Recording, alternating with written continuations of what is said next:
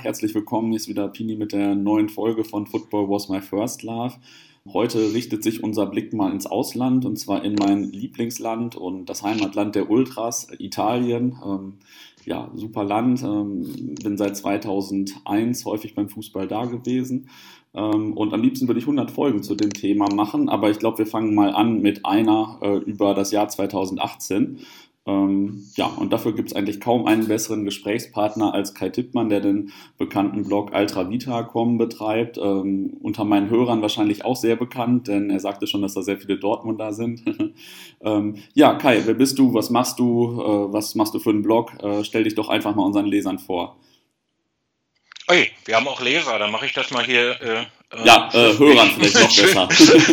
ich denke immer noch in Lesern, weil das ursprünglich eine Facebook-Seite war, äh, aber du hast recht, äh, vielleicht auch unseren Hörern. nee, das Wichtige ist ja gesagt. Äh, äh, ich heiße Kai, äh, wohne seit knapp 20 Jahren in Italien, äh, betreibe von dort aus unter anderem den Blog altravita.com, in dem ich mich über Fankultur auslasse. Hm, schreibe über äh, das, was mich äh, am italienischen Fußball und ganz besonders in den italienischen Kurven fasziniert oder stört.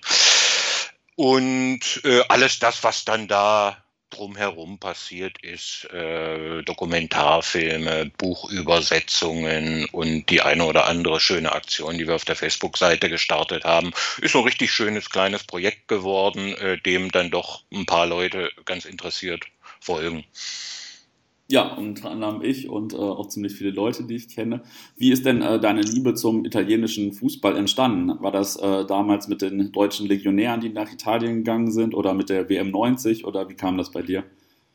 Naja, das mit den äh, deutschen Legionären, das äh, hätte fast geklappt, aber die sind ja alle zu Inter gegangen. Hm. Und äh, es war, es war äh, 89, 90 ähm, so, dass ich über Europacup-Übertragungen auf Milan gestoßen bin, äh, die damals von äh, einem gewissen Arrigo Sacchi regiert wurden und äh, drei Holländer, also holländische Legionäre in den Reihen hatten und einen Fußball spielten, der für mich so eine Art Erweckungserlebnis war. Es war ganz klar fußballerisch. Ich habe diesen Verein spielen sehen und das war so ungefähr meine Idee von Fußball, von der ich vorher gar nicht wusste, dass ich sie hatte.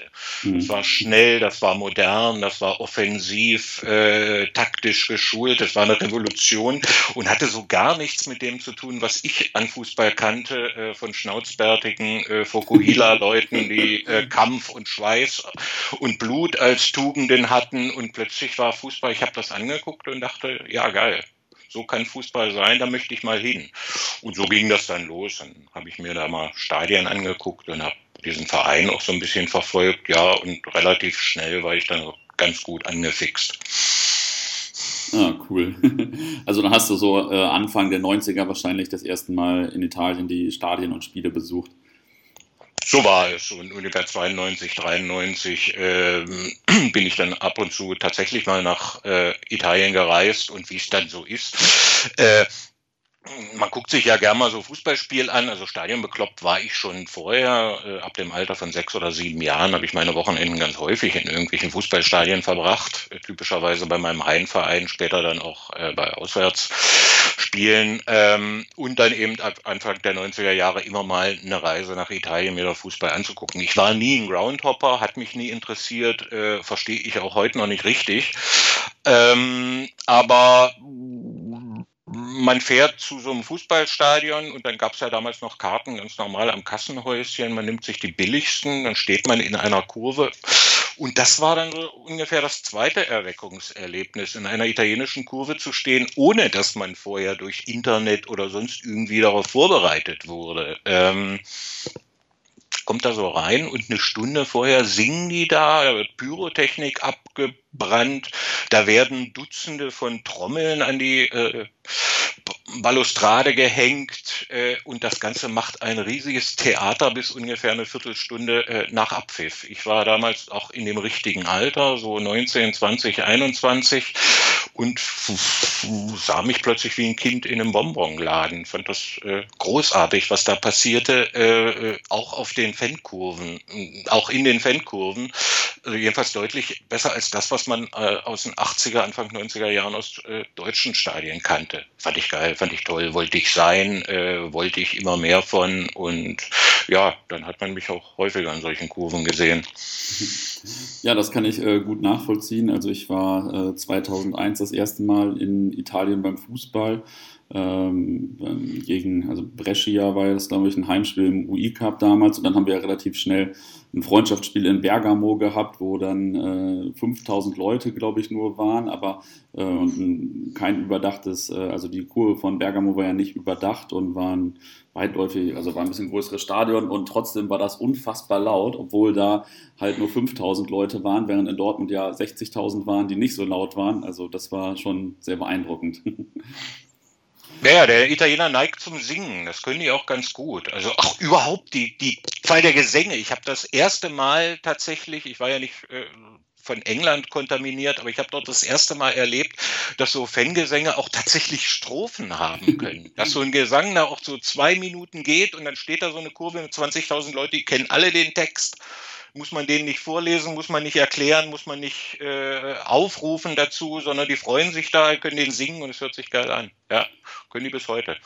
Wie, was glaubst du? Also, das, das finde ich jedes Mal faszinierend. Die können wirklich so singen. Es hört sich äh, wirklich nach Gesang an. Und wenn wir äh, bei mir im Block 82 auf der Südtribüne äh, was machen, dann hört sich das schon mehr nach Grölen an. Das ist äh, mit, mit italienischen Gesängen eigentlich nicht zu vergleichen, sage ich mal.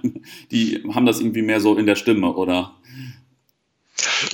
Der Italiener singt halt mehr. Ich will jetzt keine Vorurteile vertreiben und äh, ich bin auch nicht äh, dafür eingeladen, jetzt hier die Unterschiede zwischen den beiden Ländern äh, klar zu machen.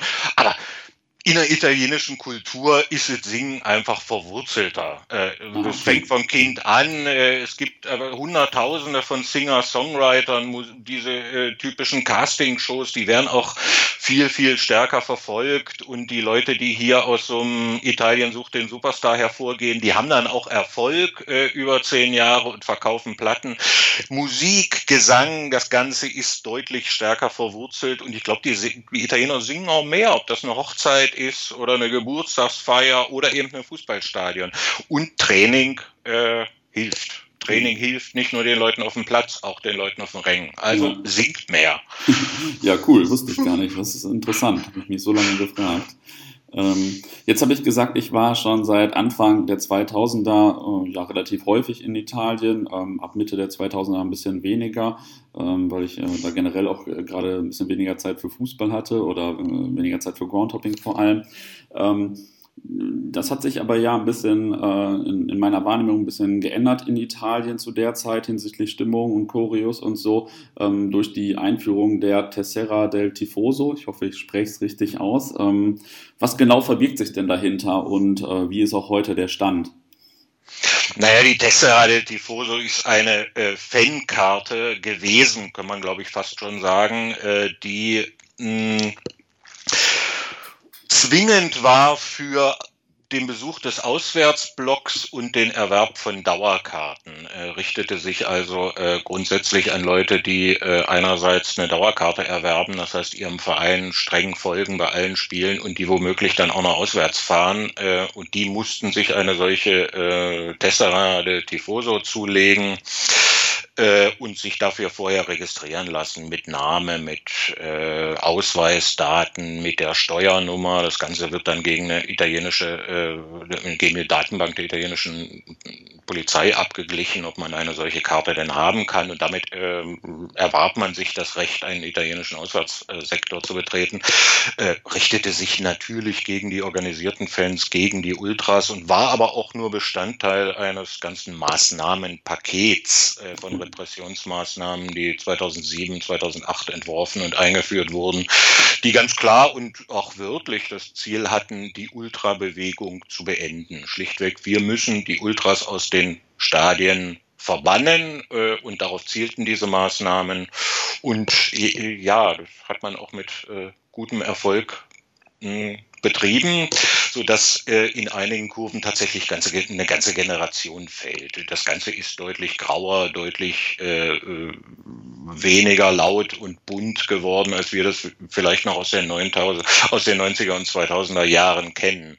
Mittlerweile äh, soll die Tessera dann abgeschafft werden innerhalb der letzten oder innerhalb der nächsten zwei Jahre. Äh, sie ist auch äh, nicht mehr verpflichtend äh, grundsätzlich für Auswärtsblock und Dauerkarten, wird natürlich für manche Auswärtsfahrten dann immer noch gern mal wieder genutzt, so dass das dann doch wieder hintenrum eingeführt wird, eine Tessera-Pflicht und so weiter. Aber es gibt Signale der Entscheidung Spannung, weil man im italienischen Fußballbetrieb tatsächlich gemerkt hat, dass die äh, gesamten Zuschauerzahlen einfach schlichtweg äh, ein Jahrzehnt lang rapide. Abwärts gegangen sind mit den entsprechenden wirtschaftlichen Auswirkungen. Vielleicht nicht so sehr in der Serie A, vor allen Dingen aber in den darunterliegenden Ligen, die eben nicht von Fernsehrechten leben können, sondern bei denen tatsächlich die äh, Ticketeinnahmen eine der Haupteinnahmequellen sind, mit den auch immer geringer werdenden Sponsoreneinnahmen. Da hat man es ein bisschen gelockert, die äh, Zwangsmaßnahmen, die Repressionsmaßnahmen und äh, es gibt wieder einen leichten Aufwärtstrend. Wie mhm. sich das entwickelt, werden wir schauen müssen. Okay, ähm, ja, da habe ich gleich noch eine Frage zu, aber vielleicht ähm, vorher nochmal zur Einführung der Tessera del Tifoso oder auch dieses ganzen äh, Maßnahmenpaketes, also dass äh, der Staat die Ultras abschaffen wollte. Ähm, was war da der Hintergrund? Der Hintergrund waren, glaube ich, verschiedene Ausschreitungen zu der Zeit. Oder? Naja, sagen wir mal so, äh, die Hochzeit der, äh, wenn man so bezeichnen möchte, der Gewalt unter Ultras, also der tatsächlichen Ausschreitungen, sind ja äh, die 80er bis Mitte der 90er Jahre. Dort, wo tatsächlich passiert, eine Menge passiert ist, wo es eine, leider eine ganze Reihe von Stadiontoten gab, auf der einen Seite wie auf der anderen. Ähm, Hintergrund der Sondergesetzgebung 2007, 2008 waren aber tatsächlich zwei Stadiontote. Nur vielleicht nicht so, wie man sich das als geneigter Beobachter eventuell vorstellen möchte, sondern äh, 2007 sind tatsächlich zwei Menschen ums Leben gekommen. Äh, der eine war äh, Gabriele Sandri, das hat sich ja in Deutschland auch so ein bisschen rumgesprochen, der wurde einfach äh, auf einem Autobahnrasthof von einem 80 Meter entfernt stehenden Polizisten, Luigi Spaccarotella, über sechs Autobahnspuren hinaus äh, in einem fahrenden Auto erschossen. Die Anlässe sind nicht ganz klar. Äh, er berichtete, er hätte einen Streit beobachtet weiß ich nicht, wie äh, massiv der Streit dort gewesen sein könnte. Äh, er saß ja schon in einem Auto, man ist schon wieder weggefahren. Sandri war auch kein Ultra oder irgendwas, sondern es war ein Toter, das hätte echt jeden treffen können. Äh, nach massiven Prozess, Protesten äh, der Ultras äh, und auch international organisierten Fans äh, gab es dann tatsächlich eine Verurteilung gegenüber diesen Polizisten. Ungefähr einen Novum in der italienischen äh, Gerichtsbarkeit, dass tatsächlich äh, ein solcher Polizist auch mal verurteilt wurde. Äh, da haben die Kufen lange Jahre äh, mitgemacht und durchgehalten. Leider kam es im selben Jahr, äh, gab es äh, leider noch einen Toten im Februar beim sizilianischen Derby Catania gegen ähm, äh, Palermo. Da ist ein Polizist ums Leben gekommen und die Umstände sind äh, tatsächlich äh, eher komplex. Es wurden zwei Ultras verurteilt äh, dafür, wegen Totschlags. Allerdings ist die Beweislage, mh, hm, sagen wir mal, differenziert zu betrachten. Äh, in den verschiedenen Instanzen ergingen auch tatsächlich widersprüchliche Urteile und es gibt äh, Menschen, die tatsächlich mit einiger Begründung an die Theorie glauben, äh, dass der Polizist schlichtweg bei einem ähm, äh, Manöver mit einem Polizeijeep äh, bei einem Verkehrsunfall äh, während dieses äh, Spiels getötet wurde. Also jedenfalls ist das eine Theorie, äh, die durch mehr Fakten und durch mehr Beweise gestützt ist als die tatsächliche Verurteilung gegen die beiden Ultras. Aber es war damals eine politisch sehr interessante Situation. 2006 Calciopoli, Juventus, der italienische Fußball grundsätzlich unter der europäischen Linse Äh, man wollte dort ganz schnell äh, bereinigen, Durchsetzungskraft äh, zeigen und Law and Order durchsetzen. Und äh, so politisch in dieser Gemengelage äh, ist das alles zu betrachten. Hm, okay, ja, das ist natürlich wirklich extrem komplex. Ähm, du hast jetzt vorhin gesagt, die, ähm, es ist jetzt schon wieder besser von in Kurven, so im Vergleich zu vor äh, zehn Jahren dann.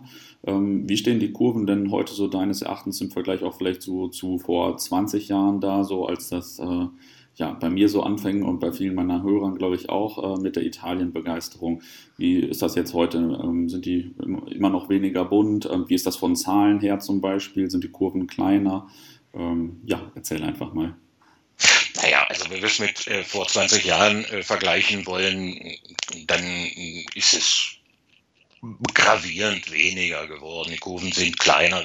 Vor 20 Jahren hat sich äh, Roma oder Napoli oder äh, Milan oder Inter haben sich in Bewegung gesetzt mit teilweise 20, 30.000 Leuten äh, auf Auswärtsfahrt mit Sonderzügen und äh, Buskarawanen. Da bewegten sich jedes Wochenende äh, Millionen von Leute durch die Lande, um ihren Leuten, äh, um ihren Mannschaften zu folgen. Das ist heute nicht so. Ähm, grundsätzlich, der harte Kern ist da, äh, die Kurven sind sicherlich äh, punktuell auch wieder schön und bunt und choreografisch geworden. Auf Auswärtsfahrt sieht das teilweise äh, dann eben noch ein bisschen anders aus, aber wir bewegen keine Zehntausende oder auch nur Tausende Leute mehr durch die Lande. Es ist eine andere Generation. Der Fußball hat sich verändert, die Stadien haben sich verändert, die Bürokratie hat sich verändert, auch die Alternativen haben sich verändert im Sinne von äh, Pay-TV, Internet, Diskothek und so weiter und so fort. Mhm. Das ist äh, sicher kein Vergleich, den man anstellen sollte, wenn man äh, optimistisch äh, in die Zukunft blicken möchte. Aber äh, in in Kurven bei den Leuten, denen, deren Herz tatsächlich äh, für den Verein schlägt, 24 Stunden am Tag, sieben Tage in der Woche, äh, geht einiges. Man kann dort eine Menge Freude haben und das kann auch teilweise äh, bunt und richtig gut aussehen. Es ist nicht vergleichbar mit dem, wie es vor 20 Jahren war. Und so wird es vermutlich auch nicht mehr werden. Mhm. Ähm, wie gegenwärtig sind denn heute noch so Pyro, Choreos, Doppelhalter? Ist das äh, normal? Äh, also ich meine, da gibt es natürlich äh, unendlich viele Vereine und unendlich verschiedene Kurven, aber ähm, wie normal ist das jetzt noch so als Heim- und Auswärtsfan mit äh, so Choreo-Material zu hantieren? Das ist sehr äh, lokal unterschiedlich. Wie gesagt, also meine Antworten sind ja immer sehr komplex. Ähm, es kommt zum Schluss, unabhängig von der Gesetzgebung und den Normativen und was man sonst so alles äh, an Regularien zu beachten hat als Ultras, dann immer darauf an, wer steht denn da tatsächlich am Einlass und kontrolliert oder kontrolliert nicht und wie locker sind die drauf. Und da gibt es eben alles. Da gibt es äh, Stadien, wo die das äh, Feuerzeug aus der Unterhose fischen und zwar immer und jedes Mal und egal wie gut man versteckt. Und dann gibt es Stadien, wo äh, zum Schluss auch irgendwie das Tor aufgemacht wird und dann steht da niemand mehr mehr, der irgendwelch, irgendwas kontrolliert, also weder Tickets noch irgendwelches Material. Und so unterschiedlich sieht das dann auch tatsächlich aus in der Praxis.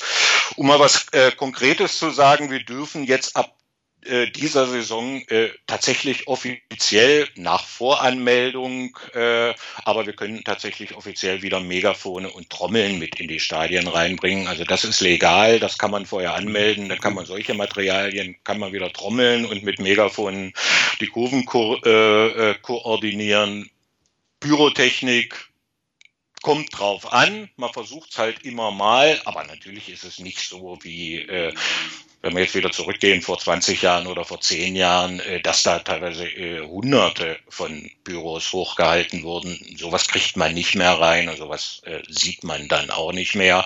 Aber besonders in den unteren Ligen kann das schon teilweise wieder schön und fröhlich und bunt aussehen und auch mit Bürotechnik. Ansonsten mh, hm, in den größeren Stadien der Serie A ist es äh, eher problematisch, auch insbesondere durch die äh, hochauflösende Videoüberwachung. Das heißt, können das relativ gut zuordnen, wenn man dort eine Fackel hochhält. Und das wird dann auch tatsächlich durchgesetzt in solchen ah, okay. Fällen. Ja gut, dadurch hält man natürlich nicht so häufig eine Fackel hoch, das ähm, kann ich schon verstehen. ähm, haben denn in den äh, oberen Ligen alle Vereine, alle, alle, Vereine eigentlich so Gruppen, die auswärts fahren, also Serie A, B ähm, oder vielleicht auch noch C? Ist das äh, normal, dass es da überall äh, aktive Fans gibt bei den Vereinen? Es ist normal, dass es überall aktive Fans gibt bei den Vereinen. Also äh, mein Verein äh, hier in meiner Heimatstadt äh, Verbania am Lago Maggiore spielt in der sechsten Liga. Natürlich haben die Ultras und wenn wir da auswärts fahren, äh, dann haben die Heimfans auch Ultras. Das sind dann meinetwegen 10 oder 20, aber es sind auch Ultras und die haben ihr Banner und haben dieselben Regeln und so weiter. Also Ultras gibt es bis runter in die äh, in den absoluten Amateurfußball in der neunten Liga. Ultras gibt es überall. Äh, muss man jetzt nicht vergleichen mit den Fossa de Leoni oder äh, Brigate Rossonere, aber äh, jedes Dorf hat auch irgendwie eine Ultragruppe in irgendeiner Form. Wie das dann in der Praxis aussieht, ist manchmal sehr interessant und sehr lustig, aber äh, nein, organisierte Fan, Ultra-Fan-Kultur überall in allen Ligen. Fahren die alle auswärts? Jetzt mittlerweile fahren fast alle wieder auswärts. Äh, zwischenzeitlich gab es ja als Protest gegen die Tessera und gegen die Zwangsmaßnahmen genügend Gruppen und Kurven, äh, die entschieden haben, wir kaufen keine Dauerkarte, wir fahren überhaupt nicht Ultra, äh, wir, fahren, wir fahren nicht Ultra, wir fahren überhaupt nicht mehr auswärts. Äh, das hat sich äh, mittlerweile behoben, äh, seit man wieder ganz normal Tickets auch für den Auswärtsblock kaufen kann, jedenfalls für fast alle Spiele. Okay, ja, das ist ja, ist ja cool, dass das sogar so bis in die tiefen Ligen geht. Also ähm, dann muss ich noch ein bisschen häufiger nach Italien, glaube ich, als ich dachte.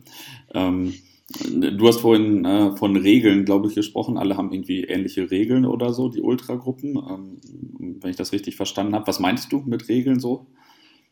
Ach naja, Definitionsregeln. Äh, also was, was äh, ist Ultra? Ich weiß, da können wir jetzt auch wieder äh, einen monatelangen Podcast drüber machen, was ist. Ultra? Und wir kennen das ja, wenn wir dieselbe Frage an zehn Ultras stellen, dann kriegen wir mindestens 15 verschiedene Meinungen zurück.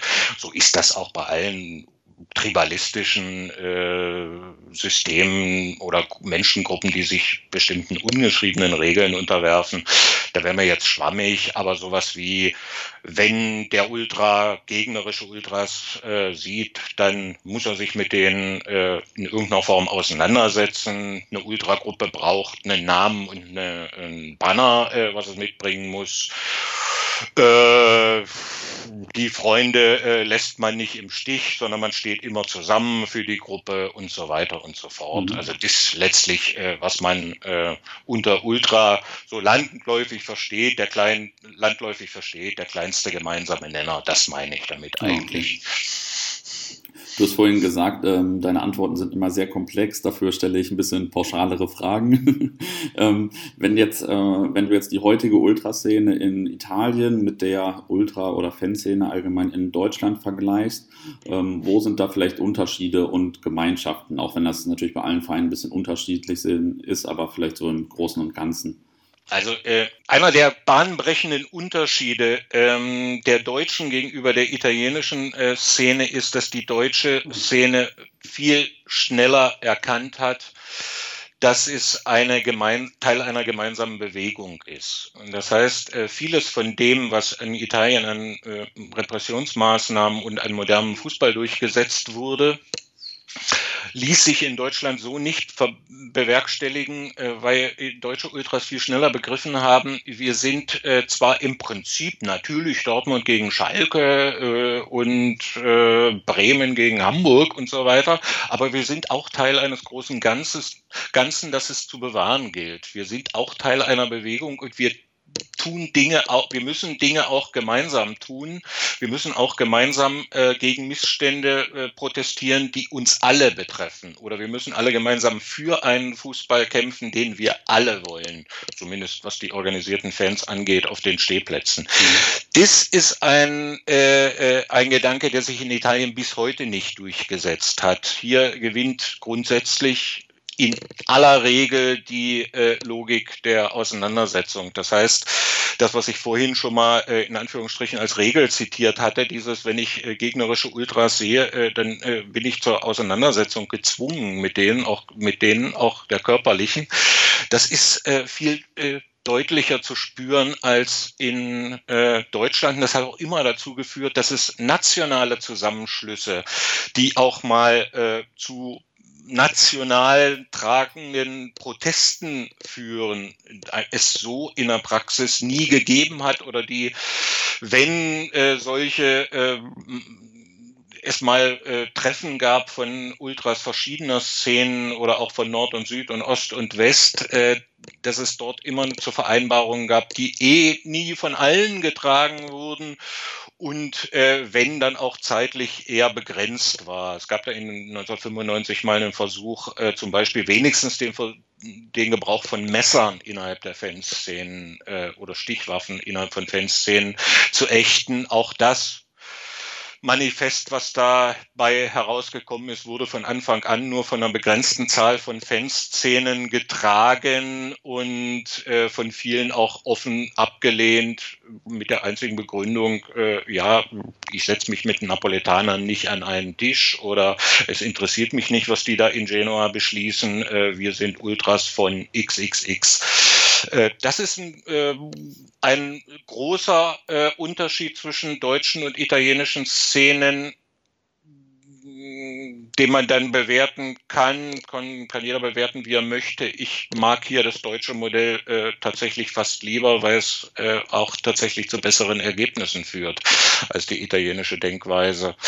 Auf der anderen Seite, die haben das Ding erfunden, die können das natürlich äh, ausleben, wie sie wollen. Was das rein choreografische angeht, das heißt, das, was äh, sozusagen eine äh, Ultrakultur lernen kann, wenn sie sich Fotos anguckt oder YouTube und so weiter, also Gesänge, Choreos, äh, der Einsatz von Pyrotechnik, äh, toll gemalte Banner, Doppelhalter und so, Megafone, Fackeln und so weiter, da äh, glaube ich, haben beide das volle Repertoire und haben auch gut voneinander gelernt und äh, befruchten sich gegenseitig äh, ganz gut über die Jahre, seit Ultra in den deutschsprachigen Ländern besteht. Da sieht man, glaube ich, fast kaum noch Unterschiede. Ja, interessant. Äh, also vor allem auch der erste Teil, dass so äh, die Zusammenarbeit von Ultragruppen ähm, in dieser Form in Italien nicht so denkbar ist wie in Deutschland und dass das in Deutschland auch wirklich was bringt. Das äh, wird ja immer wieder bezweifelt auch, aber äh, das ist ja eine interessante Meinung. Cool. Äh, freut mich auch. ähm, wie groß sind denn eigentlich so die Ultragruppen und Szenen in Italien jetzt zum Beispiel von den größeren Vereinen und so wie, ähm, also wie kann man sich das vorstellen? Das sind ja keine 50 Leute, sondern 500 oder auch wieder eine sehr pauschale Frage. Ja, da kommen wir jetzt auch für, vor allen Dingen wieder in die Diskussion, was ist Ultra? Wenn wir jetzt ganz hart äh, als Definitionskriterien nehmen, ein Ultra ist jemand, der grundsätzlich äh, alle Auswärtsfahrten mitmacht, bei allen Heimspielen dabei sein muss und sich dann auch äh, bei den, äh, was weiß ich, Treffen am Mittwoch und am Donnerstag immer mit einbringt, ähm, dann reden wir selbst in den größeren Kurven sicherlich von einem Kern von 200 bis 300 Leuten in allen Kurven der Serie A, mhm. außer jetzt Chievo, Chievo und Sassuolo und solche Szenen, die äh, weniger haben. Ähm, darum bewegt sich natürlich äh, ein Großteil äh, von Leuten, die tatsächlich dann eben, was weiß ich, nur zu den Heimspielen gehen oder nicht alle Auswärtsfahrten mitmachen äh, oder die das individuell dann irgendwie regeln. Aber klar ist, dass in einer Kurve von, sagen wir mal, Milan oder Inter äh, pro, ungefähr pro Kurve so 5000 Leute stehen, die ich tatsächlich dem äh, Ultraspektrum mhm. im, im, engeren Sinne zuordnen würde. Äh, das sind dann eben äh, 200 bis 500 Hardcore äh, tatsächlich äh, Ultras, die das Ding sieben Tage in der Woche leben, wie man das ja immer gern so möchte, äh, aber 5000, die dann, denke ich, auch bei jedem Heimspiel äh, 90 Minuten durchsingen und von denen dann auch tatsächlich der eine oder andere sich auf Auswärtsfahrt in Bewegung setzt. Aber da müssten wir jetzt über Definitionen reden und äh, das interessiert die Deutschen wir waren ja eben bei den Unterschieden, deutlich mehr als die Italiener. ja, das kann ich mir gut vorstellen. ähm, welche sind denn äh, die ältesten Ultragruppen in Italien eigentlich und wie lange gibt es sie schon? Die, die, die ältesten Gruppen wurden erfunden äh, 1967. Ich, da streiten sich jetzt wieder die Italiener, äh, wer denn jetzt genau die äh, ersten waren und in welcher Kurve die erfunden werden. Haben, waren natürlich auch wieder alle die ersten. Aber äh, in der zweiten Hälfte der 60er Jahre ist das entstanden, was wir heute unter Ultra äh, finden, ist eine echte äh, 68er-Bewegung. Okay. Äh, leider, leider, leider haben wir in den letzten 10, 15 Jahren eine ganze Reihe auch dieser historischen Gruppen äh, verloren, die seinerzeit schon standen, durch die seinerzeit bestanden oder die teilweise eben auch 50 Jahre äh, hatten. Die Ultras Granata gibt's noch, die haben 40 Jahre Bestand, äh, aber viele, viele, viele die Brigate Giallo Blu von Verona gibt's nicht mehr, die, äh, das Collettivo Autonomo Firenze, die Brigate Rossonere von Milan, die Fossa dei Leone gibt's nicht mehr seit 2005. Das heißt, wir haben viele, viele dieser historischen großen Gruppen äh, verloren, sei es in, interne Konflikte, sei es äh, Repressionsmaßnahmen, aber da ist äh, viel den Bach runtergegangen haben sich im gleichen Zuge natürlich auch neue Gruppen äh, gegründet und manchmal sind die äh, Verbindungen zwischen den einen und den anderen auch nicht ganz klar. Es gibt auch, äh, was weiß ich, wie die Irreducibili von Lazio, die äh, zwischendurch mal ein paar Jahre in Anführungsstrichen äh, verschwinden oder ihr Banner nicht mehr aufhängen und dann doch wieder da sind. Äh, es ist nicht immer äh, leicht zu sagen, wenn es kein Kommuniqué gibt zur Gruppenauflösung, aber die, wir hatten bis vor zehn Jahren noch eine ganze Reihe von Gruppen mit mehr als 40-jähriger Geschichte. Im Moment sind es weniger. Hm. Ah, okay. Ähm, wie verankert oder angesehen sind eigentlich so die Ultras in der Gesellschaft, also bei Nicht-Ultras oder Nicht-Fußballfans? Denn ähm, einerseits sagt man ja oder sagt man auch äh, Land der Ultras und es sind ja viele dann auch irgendwo, ähm, also sind ja schon gute Zahlen. Andererseits äh, sagtest du, dass der Staat natürlich äh, gegen die Ultras vorgehen wollte und so. Wie ist man als Ultra jetzt so angesehen, wenn man, weiß nicht, in einer, in einer Uni Mitstudenten hat oder wie auch immer? Ultras haben überhaupt kein Standing in der Gesellschaft. Daran ist weniger die Repression schuld, als vielmehr die Medienlandschaft, äh, die kaum differenzierte Meinungen zulässt. Also da gibt es eine ganz klare Trennung zwischen den Ultras auf der einen Seite und den Nicht-Ultras auf der anderen Seite. Klar, Land der Ultras auf der einen Seite, ganz, ganz viele Ultras, die in den letzten 50 Jahren mehrere hunderttausend Leute äh, bewegt haben. Mh, hm, die haben natürlich Spuren hinterlassen und das sind natürlich viele. Aber äh, die Meinung der Ultras teilen im Prinzip nur Ultras, nicht mal das eigene Stadion. Das heißt, man muss als Ultra da nicht an die Uni gehen, äh, sondern schon im Sektor nebenein äh, wird man gehasst. Ah, okay. Ganz, ganz häufig und das ist ein riesiges Ding in Italien. Ultra ist man, äh, wenn man Ultra ist und alle anderen mit allen anderen hat man wenig zu tun und die anderen haben wollen wenig mit einem selbst zu tun haben. Äh, das ist eine mediale Vermittlung. Die meisten Leute äh, waren natürlich noch niemals in einer Ultrakurve. Die kennen nur das, was sie darüber lesen oder äh, im Fernsehen sehen oder im Radio hören. Und da ist die veröffentlichte Meinung tatsächlich zu ungefähr 100 Prozent massiv negativ eingestellt und äh, auch tatsächlich kaum bis überhaupt gar nicht äh, differenziert. Und dieses medial vermittelte Bild ist natürlich verheerend.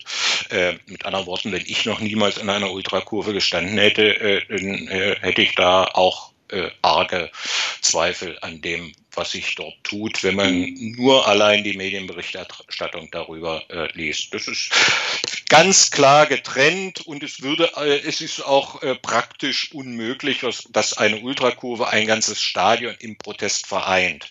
Bevor die Leute jetzt äh, anrufen und mich äh, einen Lügner schelten, äh, natürlich hat sowas stattgefunden, natürlich passiert sowas punktuell, wenn die Ultras eine Thematik aufgreifen, die die Fanszene grundsätzlich überhaupt interessiert oder die Menschen überhaupt interessiert oder bewegt. Aber generell, äh, Ultras haben überhaupt gar kein positives Standing in der Gesellschaft. Ah, okay, ja, ist ja schon krass. Und ähm, die anderen Leute im Stadion, die sind dann, ähm, die, die singen dann nicht mit und tragen andere Sachen. Die gehen einfach nur ins Stadion, um sich das Spiel anzugucken. Oder, oder das ist ja nicht wie in Deutschland, dass die dann äh, irgendwie Kutten sind oder wie auch immer dann. Oder? Nee, es gibt, nee, das, das ist auch noch so ein Ding. Äh, nein, äh, organisierte Fankultur äh, gibt es in, also aktive Fans gibt es in Italien nur Ultras. Hm, okay. Ultras und normale Fans. Das heißt, als normaler Fan äh, werde ich höchstens äh, Mitglied eines Fanclubs. Hm. Dann gehe ich äh, aber auch tatsächlich, dann ziehe ich mich anders an, da gehe ich in andere Stadionsektoren äh, und dann sitze ich typischerweise und singe nicht.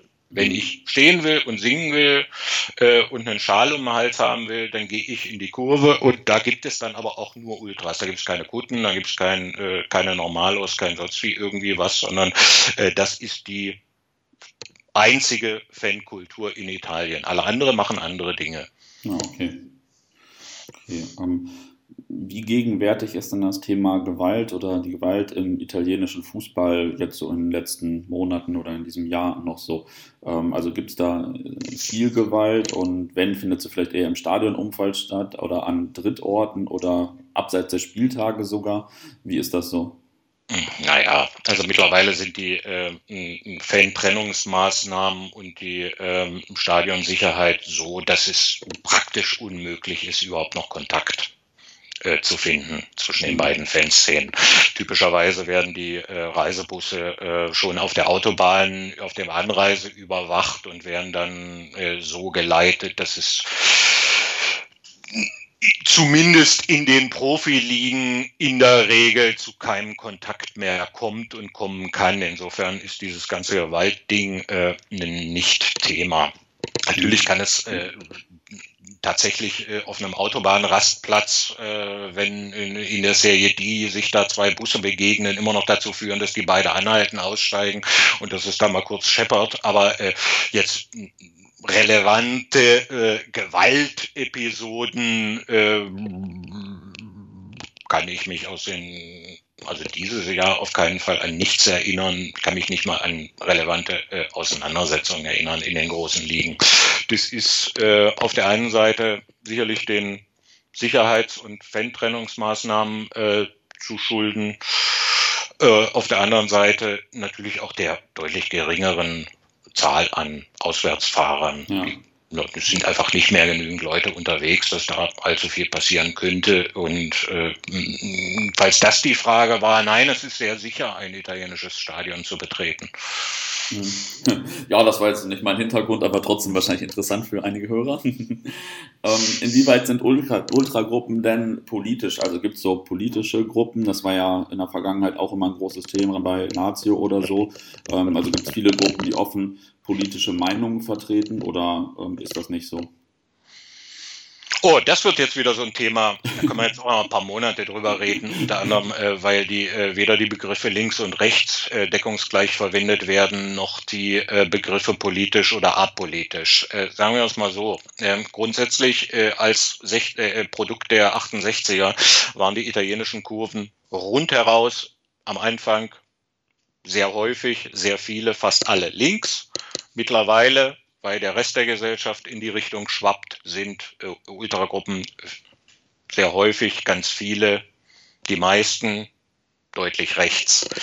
In aller Regel, auch um interne Konflikte äh, zu vermeiden, haben sich äh, viele, viele, viele Kurven tatsächlich auf apolitisch geeignet, geeinigt. Was auch hier wie ich schon sagte, nicht unbedingt dasselbe bedeuten sollte äh, wie in Italien, wo apolitisch ja häufig äh, mit apolitisch häufig gemeint wird, äh, wir sind rechtsradikal, aber bitte nennt uns nicht so, ist es hier tatsächlich so, äh, dass äh, Kurven sich geeinigt haben, äh, im Stadion politische Meinungsäußerungen nicht weiter zuzulassen, äh, damit es intern äh, zu nicht noch größeren Verwerfungen führt und dass man sich gemeinsam wenigstens für die 90 Minuten auf den Verein äh, konzentrieren kann. Das äh, hat schon immer relativ gut funktioniert in vielen Kurven. Äh, dazu gehören auch Kurven von Milan und Inter, äh, die eventuell auch äh, als politisch gegenläufig betrachtet wurden, viele Jahre lang. Äh, das sorgt aber auch dafür, dass es zum Beispiel Verbrüderungen gibt, die in Deutschland so vielleicht auch kaum erklärbar sind, wie beispielsweise die zwischen Fiorentina und Hellas. Also eine Fanfreundschaft, die sehr eng ist und die seit drei Jahrzehnten oder mehr als drei Jahrzehnten besteht aus Kurven, die tatsächlich politisch äh, gegensätzlich orientiert wurden. Aber äh, die hatten halt äh, andere Gemeinsamkeiten gefunden und die Politik war auch bei Hellas und auch bei Fiorentina niemals so wichtig, äh, dass sie andere Bereiche überlagern würde. Das ist, ich weiß, das kommt jetzt eventuell äh, nicht besonders präzise rüber und äh, das bräuchte auch viel mehr Zeit, um es zu erklären, diese tatsächliche Politisierung oder Nicht-Politisierung. Aber ganz, ganz viele Kurven zeigen politische Symbolik nicht mehr und haben wenige, äh, wenig äh, Lust, ihre politische Ausprägung äh, zu äh, manifestieren in einer mhm. Kurve. Natürlich gibt es dann immer Ausreißer. Die Kurve von Lazio ist sicherlich äh, kein Geheimnis, ist die eher äh, tatsächlich schwer rechtsgerichtet ist. Andere Kurven äh, sind äh, eher äh, linksgerichtet. Aber ähm, die, der große Teil bewegt sich irgendwo in der Mitte und äh, konzentriert sich auf den Verein. Und das ist auch wieder so eine äh, Ultraregel. Wichtig ist erstmal äh, auf dem Platz. Wichtig ist äh, der Verein, die Farben, äh, die Geschichte, die Gruppe, die Freunde. Und dann hat man noch politische äh, Überzeugungen. Ich will damit jetzt überhaupt keine Anna Frank Aufkleber verharmlosen. Ähm, aber es ist schon so, dass Ultragruppen in Italien erstmal Ultragruppen sind. Das heißt, mhm. es geht um Ultra, es geht um Fußball, es geht um Fankultur und so weiter. Und äh,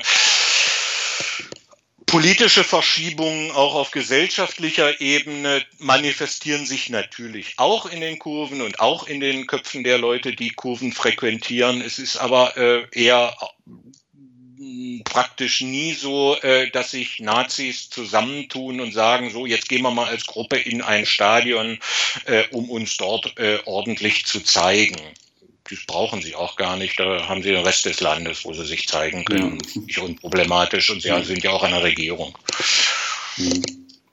Ähm, und wie ist das mit Fanpolitik? Also sind da so Themen Kommerzialisierung, Kritik am Verband auch äh, irgendwie gegenwärtig oder allgegenwärtig bei den italienischen Ultras? Ähm, oder ist das, schwingt das mehr so mit? Nö, also das ist schon allgegenwärtig. Also dieser Slogan gegen den modernen Fußball, der wurde, äh, der ist hier in Italien noch deutlich älter als in Deutschland, unter anderem weil die Ultras älter sind und weil äh, PayTV auch älter ist und auch schon immer einen größeren Erfolg hatte als äh, in Deutschland. Äh, PayTV war hier schon immer ein PayTV war hier schon immer ein Erfolgsmodell äh, und äh, hat seit 1995 äh, richtig Gelder in die Kassen gespült und natürlich auch zu äh, Verwerfungen geführt wie Zerfaserung des Spieltags und alles das, was wir so unter dem Blumenstrauß moderner Fußball auch in Deutschland kritisieren. Das beschäftigt die Gruppen, äh, dagegen protestieren die Gruppen, äh, dagegen machen die Gruppen Aktionen, aber wie ich eingangs schon meinte, jeder für sich. Das heißt, mhm. jede Gruppe und, äh, äh, protestiert gegen ihren eigenen äh, Calcio Moderno und jede Gruppe äh, protestiert dann gegen ihr eigenes Montagsspiel. Auf die Idee zu kommen, sich sozusagen mit den anderen zu verbrüdern, die auch am Montag äh, dasselbe Spiel besuchen müssen, äh, würde dann niemand kommen. Mhm. Ja, interessant. Ähm, und was würdest du sagen, sind jetzt heute so die größten Herausforderungen der italienischen Ultraszene? Die größte Herausforderung der italienischen Ultraszene? Das ist eine echt gute Frage.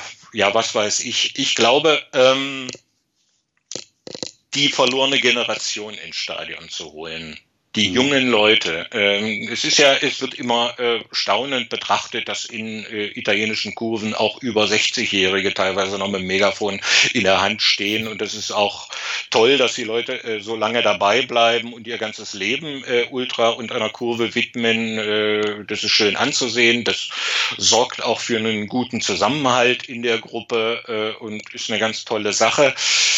Die Repressionsmaßnahmen äh, haben halt schlichtweg dazu geführt, dass junge Leute sich in den letzten zehn Jahren eher wenig Richtung Kurven äh, oder weniger junge Leute sich Richtung Kurve orientiert haben, schlichtweg weil da kaum was zu hören, zu sehen war oder das, was man so als kleiner Junge äh, an einer Kurve faszinierend findet, dass es da raucht und knallt und dass da gesungen und gesprungen wird und Gassenrollen geworfen und das alles, was einen dazu oder manche Jugendliche dazu führt, äh, mit 16 dann doch bitte in diesen Block wechseln zu wollen und nicht mehr bei Papi zu sitzen. Das ist einfach äh, verloren gegangen und es ist zu beachten, beobachten, äh, dass die Generation der jetzt 16 bis 25-Jährigen häufig unterrepräsentiert ist oder fehlt. Die jungen Leute zu nehmen und sie wieder zu etwas zu begeistern, äh, wo sie selber kreativ sein können, wo sie in einer Gruppe Erfahrungen und Solidarität sammeln können, wo sie äh, mit Freunden sein können, wo sie sich ausleben können, wo sie Erfahrungen sammeln können. Äh, das wäre eine Herausforderung, die den Ultragruppen gut tun würde und die auch den Jugendlichen grundsätzlich gut tun würde. Das wäre eine positive Entwicklung, das ist richtig, sich wieder so attraktiv aufzustellen, äh, dass Leute Lust haben, sich dieser Bewegung anzuschließen und nicht nur äh, auf denen mit denen zu schwimmen, die schon ein Leben lang dabei sind und für die das sowieso das 100% Wichtigste im Leben ist. Mhm. Ja, stimmt. Das wird natürlich auch nochmal zu einer größeren Relevanz wiederführen, das stimmt schon. Jetzt habe ich noch eine Abschlussfrage und die ist äh, wahrscheinlich wieder ein bisschen pauschal, auf jeden Fall äh, hoffentlich nicht ganz leicht. ähm, angenommen, du dürftest nächstes Jahr nur Spiele bei fünf unterschiedlichen Vereinen besuchen. Ähm, welche Vereine würdest du besuchen, wenn du jetzt neutral wärst? oh. Hm, also, hm, Hellas, würde ich auf jeden Fall äh, dabei haben, weil ich glaube, die können am besten singen. Hellas auswärts, äh, kompakt im Block, wenn die 90 Minuten singen, das ist schön anzuhören. Ähm, das ist jetzt kein Stockholm-Syndrom. Äh, ich weiß, dass da Nazis stehen, aber äh, die es ist vom Augenblick der, also vom Betrachtungswinkel der Fankultur her schon noch eine der äh, schöneren Szenen. Mhm. Atalanta idem. Atalanta äh, sollte dabei sein. Die können eine ganze Menge. Äh, Inter ist im Moment äh, äh, relativ begeisterungsfähig. Das hat sicherlich auch sportliche Gründe, äh, aber äh, die Interkurve ist eher lebendig. Ähm, tut mir ja leid, das zu sagen, so als Rivale, aber äh, die sind choreografisch hervorragend aufgestellt und es, sind, es ist auch eine Kurve, der es zum Beispiel gelungen ist, sich in den letzten zehn Jahren von einer eher äh, gewaltorientierten äh, rechten Kurve hin zu einer zumindest choreografischeren, bunteren äh, und sangesfreudigeren Kurve zu entwickeln, äh, die schöner anzusehen ist. Also leider würde ich die vermutlich als neutraler Beobachter äh, auch mit aufnehmen. Mhm. Äh, was man äh, auf keinen Fall verpassen muss, äh, sind die darf sind die Amateurvereine, die sich in kleineren Ligen rumtummeln und da würde ich sehr empfehlen, doch mal in Florenz vorbeizuschauen und zu gucken, wenn die Lebowski dort spielen. Centro Storico Lebowski spielt in Prima Categoria ähm, der siebten Spielklasse. Sind bei Heimspielen sicherlich immer so 200, 300 Leute dabei, die einen riesen Tamtam äh, verursachen und äh, sollte man sich nicht entgehen lassen. Das ist ein guter Tipp. Wie viel waren das? Fehlt noch einer? Ich, nach meiner Zählung waren das jetzt äh, mehr oder weniger vier. ähm. nee, naja, dann hauen wir noch Sampdoria und Genua damit rein. Äh, können okay. sich die Leute aussuchen, ob sich rechts oder links hinstellen. Aber äh, sowohl das Stadion als auch die Fankultur sollte man mal gesehen haben. Ja, das kann ich nur unterstreichen. Also das waren auch mit meiner Highlights in meiner Fankarriere oder in meiner Hopper-Karriere jetzt abseits von Borussia. Ähm, das war schon großartig. Okay, dann bedanke ich mich erstmal für heute. Das war ja mega interessant und ähm, ja, vielen Dank und viele Grüße an alle Hörer. Ja, dem schließe ich mich an. Äh, schön, dass der eine oder andere bis hierhin durchgehalten hat. Und äh, wenn wir das nächste Mal einen Podcast machen am Nachmittag, da bin ich dann auch wacher und äh, bringe das Ganze eventuell etwas konziser rüber. Aber ansonsten, jo, schönen Dank. Gut war's.